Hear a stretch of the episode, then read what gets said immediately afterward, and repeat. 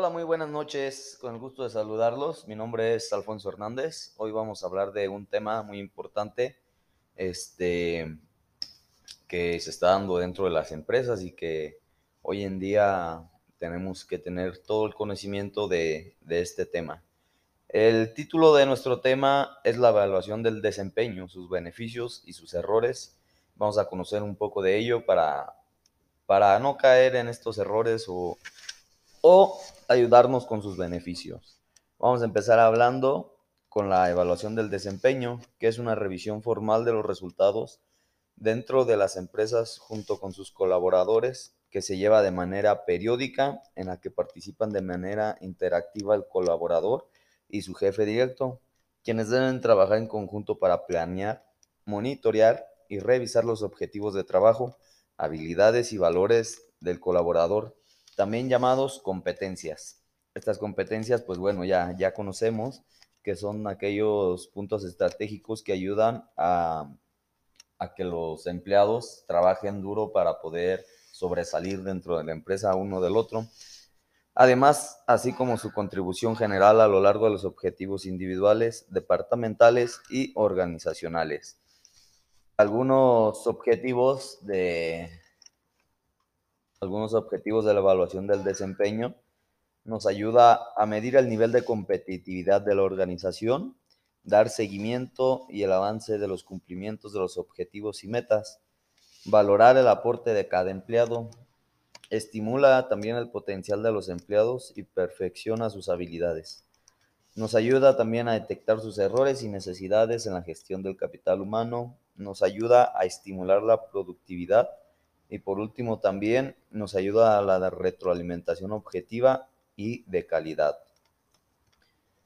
Pues bueno, este, algunos, algunos estudios y nos arrojan a que para que haya un clima laboral positivo, esta debe de estar demostrado que la evaluación del desempeño es un instrumento que puede ayudar a mejorar el clima laboral pues permite promover la equidad, la igualdad y la transparencia.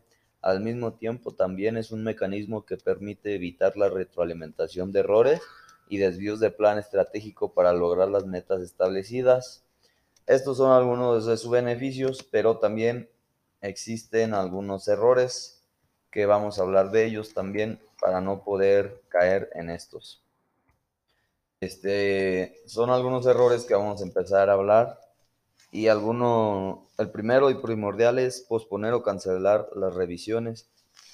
Esta falla común en la práctica de evaluaciones de desempeño es retrasarlas o posponerlas.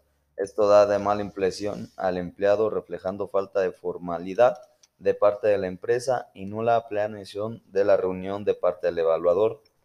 También el enfocarse en el desempeño más reciente del evaluado este error, en el que muy comúnmente pueden incurrir los evaluadores al momento de la revisión, es en dejarse guiar por las actuaciones y actitudes más recientes del evaluado, sin considerar la totalidad, del periodo. Otro error también muy grave es dar crítica destructiva en lugar de retroalimentación la crítica constructiva es un componente elemental en la retroalimentación de desempeño, ya que a través de esta es el jefe el que aconseja al colaborador de qué manera puede mejorar la ejecución de su trabajo y brindar posibilidades alternativas a cualquier situación que haya que resolver. Otro error muy común es no dar seguimiento puntual y adecuado y también la falta de preparación para la junta de revisión. Y por último, un error muy que se ha dado mucho en las empresas también es el hablar sin escuchar.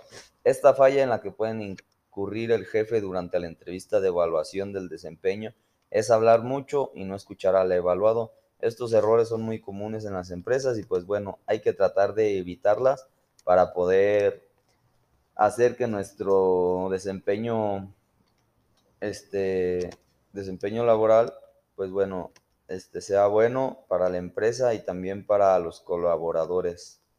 Y pues bueno, esto es un, un pequeño resumen de lo que es la evaluación del desempeño, algunos beneficios que nos, que tiene dentro de la empresa y pues bueno, como ya mencionamos algunos errores, vamos a tratar de manejarlos para que ustedes en su empresa no cometan errores y este, esta evaluación de desempeño sea muy favorable y los ayude con su, empresa.